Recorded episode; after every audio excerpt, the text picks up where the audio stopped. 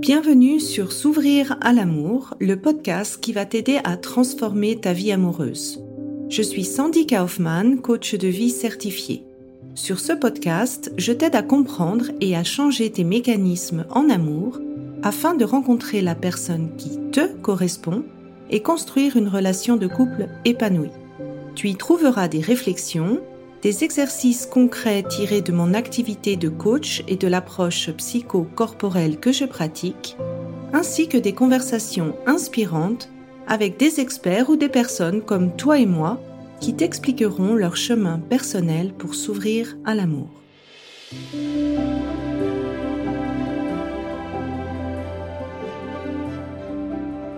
Tu écoutes l'épisode 66, les actes versus les paroles. Alors, je commence une série de trois épisodes pour t'aider à distinguer quelle est ta part de responsabilité dans les résultats que tu as dans ton interaction avec ton partenaire et quelle est la part de l'autre. Pourquoi c'est important en fait de distinguer ça? Moi, je vois comme ça trois grandes raisons. La première, c'est que dans l'interaction avec quelqu'un, c'est pas facile d'arriver à distinguer les deux. Donc, quelle est la, la conséquence finalement de mes comportements dans l'interaction avec l'autre et quelle est la partie qui revient vraiment à l'autre? Le deuxième, c'est que on a chacun une tendance. Donc on peut avoir la tendance à mettre tous les torts sur nous ou on peut avoir la tendance de mettre euh, tous les torts sur l'autre et dans les deux cas, ben c'est pas quelque chose qui aide parce que souvent ben on a 50-50 euh, une répartition assez équilibrée des torts. Et en ayant une vision euh, beaucoup plus claire, en étant capable d'assumer en fait sa part de responsabilité, en étant capable d'avoir cette euh, capacité de réflexion et de correction de ses propres erreurs, eh bien, qu'est-ce que ça fait? Ça instaure un climat de collaboration dans la relation, un climat où on pense plus en équipe, tout en acceptant les difficultés, l'imperfection de l'autre, parce que ben on n'est jamais euh, parfait en relation, on apprend beaucoup par le biais de la relation et cet état d'esprit de dire bah oui, euh, je vois bien que tu n'es pas que le responsable, qu'il y a aussi une partie de moi qui influence ici la dynamique de la relation, eh bien ça permet de trouver beaucoup plus de solutions gagnant-gagnant.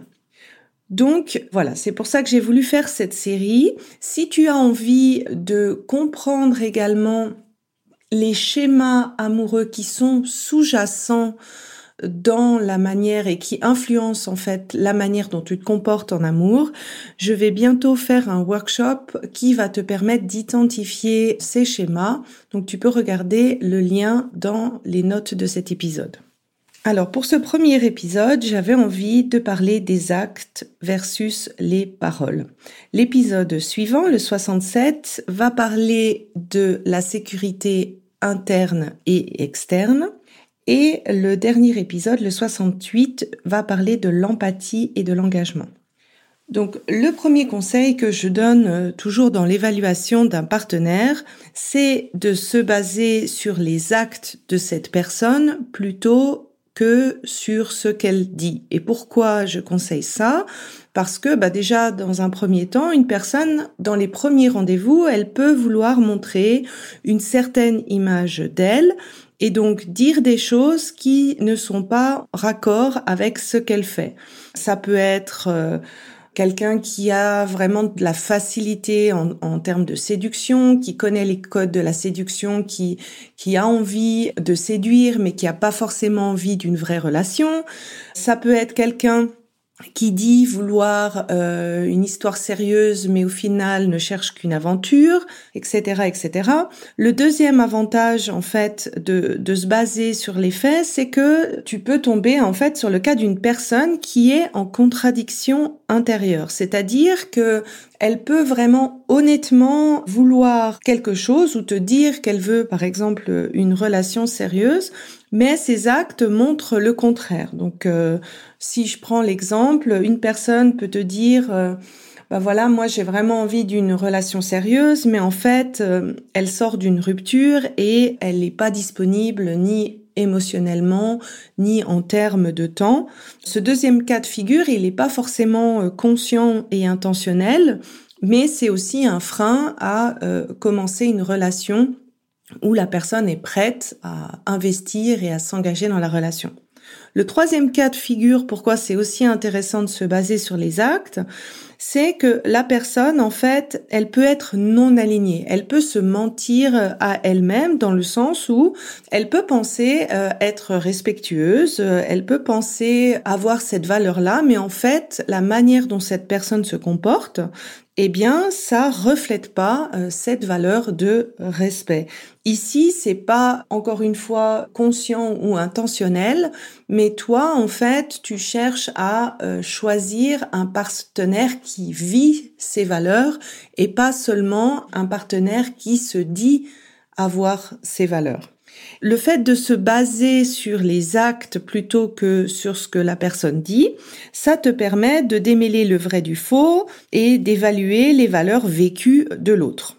Au-delà des contradictions que on peut avoir dans chacun être humain. On est, on est tous plein de contradictions. Et en fait, ce conseil-là, j'aimerais que tu le retournes envers toi-même.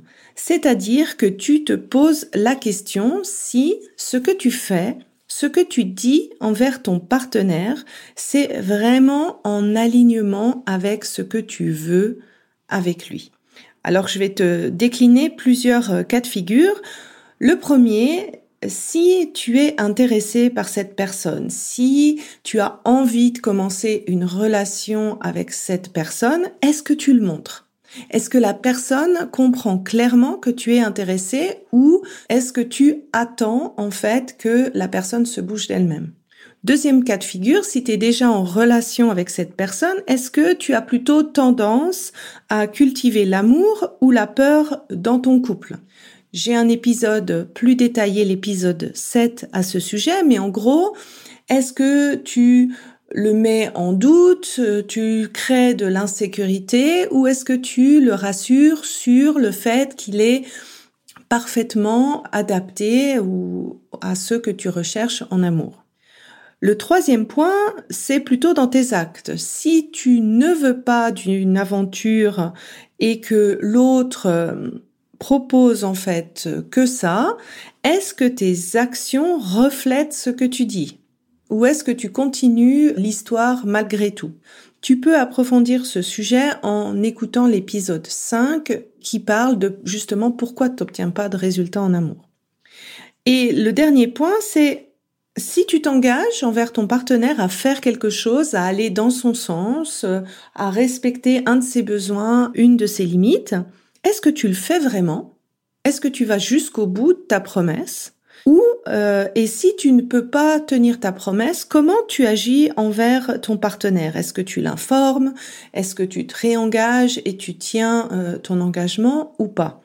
Et là, je t'invite vraiment à faire une évaluation réelle de tes actes par rapport à ce que tu dis que tu vas faire et aussi un moyen en fait de voir comment l'autre perçoit ce que tu fais, ce que tu dis par rapport à ce que tu veux vraiment, bah, c'est de lui demander un feedback. De lui poser justement cette question, est-ce que tu as l'impression que quand je te dis quelque chose, je, le fais ou est-ce que tu vois que des fois j'ai des contradictions Comment est-ce que tu le vois toi? C'est pas toujours facile de demander un feedback, mais euh, ça te permettra vraiment de grandir beaucoup dans ta manière d'être en relation. Pour moi, je pars toujours du principe que avant d'exiger quelque chose de l'autre, eh bien, c'est important de le pratiquer euh, par soi-même vis-à-vis euh, de son partenaire. Et finalement, cet alignement, c'est-à-dire que ce qu'on dit soit raccord avec ce qu'on fait, pour moi, c'est une base euh, fondamentale pour qu'un couple s'épanouissent, se construisent. Ça crée un environnement de sécurité, de confiance. On, on a confiance que l'autre est là pour nous. On croit la parole de l'autre. Quand la personne dit oui, on sait que c'est un vrai oui. Quand la personne dit non, c'est un vrai non. Et euh, ce cadre-là, en fait, ça permet à chacun des partenaires de, de pouvoir s'ouvrir avec plus d'authenticité et de vulnérabilité parce que chaque partenaire se sent en sécurité. Alors, j'espère que euh, cet épisode t'a plu et dans le prochain épisode, on va parler de la sécurité interne et externe. Bonne semaine Si tu apprécies ce podcast, la meilleure façon de m'encourager est de me laisser une revue sur Apple, Spotify ou de transmettre cet épisode à une personne de ton entourage. Et si tu es prête à t'ouvrir à l'amour et à transformer ta vie amoureuse, je t'invite à rejoindre mon programme de coaching S'ouvrir à l'amour ou de consulter mes programmes d'auto-coaching en ligne. Tous les détails se trouvent sur mon site sandykaufman.ch. Et n'oublie pas, il n'y a que tes peurs qui te séparent de l'amour.